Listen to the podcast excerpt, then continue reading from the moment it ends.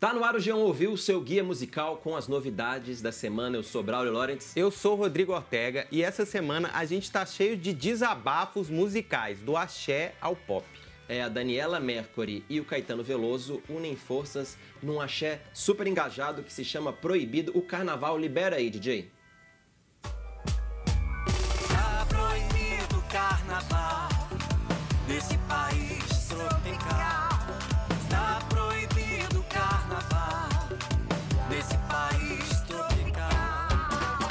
No meio da rua, tô louca.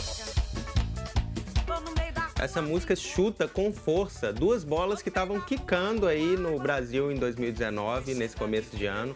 O primeiro é o pop de protesto, a música pop de protesto, que, por exemplo, nos Estados Unidos, depois da eleição do Trump, cresceu bastante e deve crescer também aqui no Brasil.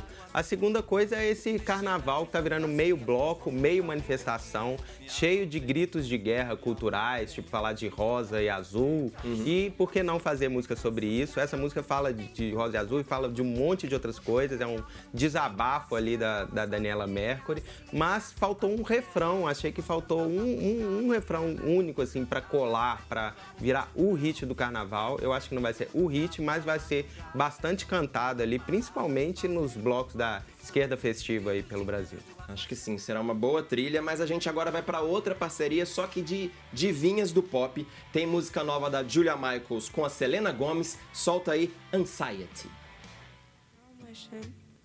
I was with them. Feel like I'm always apologizing for feeling like I'm out of my mind when I'm doing just fine. My exes will say that I'm hard to deal with, and I admit it. A americana Juliana, Juliana não, Julia Michaels resolveu apostar em algo bem diferente nessa nova canção. Diferente do que ela já compôs, ela fez Sorry do Justin Bieber, Bad Liar da Selena Gomez, grande compositora. O arranjo é quase todo no violão, mas no refrão o ritmo passa a ser marcado por um baixo bem, bem estouradão, também tem estalar de dedos, tudo é um charme. Os versos sussurrados e meio balbuciados pela Julia e pela Selena são sobre ansiedade, sobre depressão, sobre overthinking, sabe? Ficar pensando demais só um assunto. Tá ganhando muita força, principalmente nos Estados Unidos, esse pop sobre ansiedade, sobre saúde mental. Nos últimos meses, Ariana Grande, Shawn Mendes, Alessia Cara, a Camila Cabello já foram por esse lado do pop ansioso. É um tema que tá aí no pop da nova geração. E agora vamos pra Dua Lipa, que tá de volta, mas tá lutando pela vida dela na música que se chama Swan Song, que é a trilha do filme Alita. Ouve aí pra entender.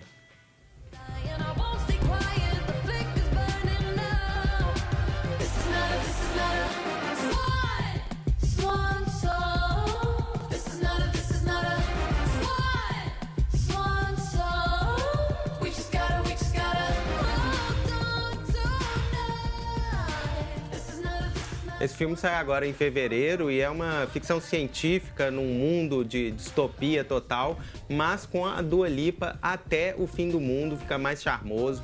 Ela até faz umas poses ali no lixão, né? Que é uma coisa meio Nana Gouveia, mas tudo bem, ela pode.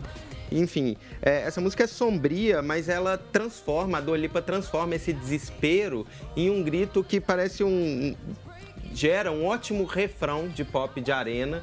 E é bom saber, né? Que o mundo pode acabar, pode virar todo um lixão, que a Dua Lipa continuará fazendo seu, sua boa música pop. É, eu gostaria, né? Todo mundo ali morrendo, eu gostaria de morrer dançando. Aham, ah, tudo bem. Do- Vai doer menos. E depois de seis anos, o Vampire Weekend finalmente lançou música. Vamos ouvir Armory Hall com Vampire Weekend. that I was free from all that questioning. But every time a problem another one begins. And the stone walls all bear witness. Anybody with a mind can never forgive the sight of wicked snakes inside a place. Demais, hein? A banda nova-iorquina de rock alternativo Vampire Weekend começou a mostrar como será seu quarto disco, que já tem nome Father of the Bride, e que sai ainda nesse semestre. Essa música tem a mão do Rostan, ex-integrante da banda, saiu, mas continua ali nas internas, só não vai sair em turnê. E também tem a mão da Danielle, da banda Daniel, da banda Hang. Até parece com as do disco anterior do Vampire Weekend, mas tem textura mais limpinha. Não é aquela coisa engasgada, com mudanças de rotação que eram muito divertidas, legais do disco anterior. Parece que vai ser mais limpinho, assim, de textura.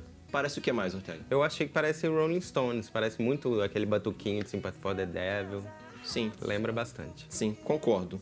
Vamos ver então se nesse novo disco, o Vampire Weekend, vai ter mais coisa com esse jeitão de clássico rock. O que a gente sabe com certeza, que o Ezra, o vocalista, falou em entrevista, é que será mais ensolarado, mais otimista do que o disco anterior.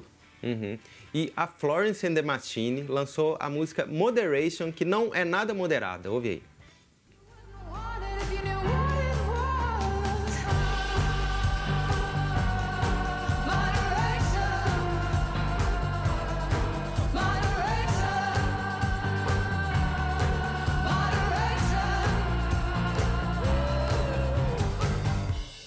Ela tinha lançado no meio do ano passado um disco que se chama Highest Hope, que eu gostei bastante. Excelente. É mais intimista, mais pé no chão.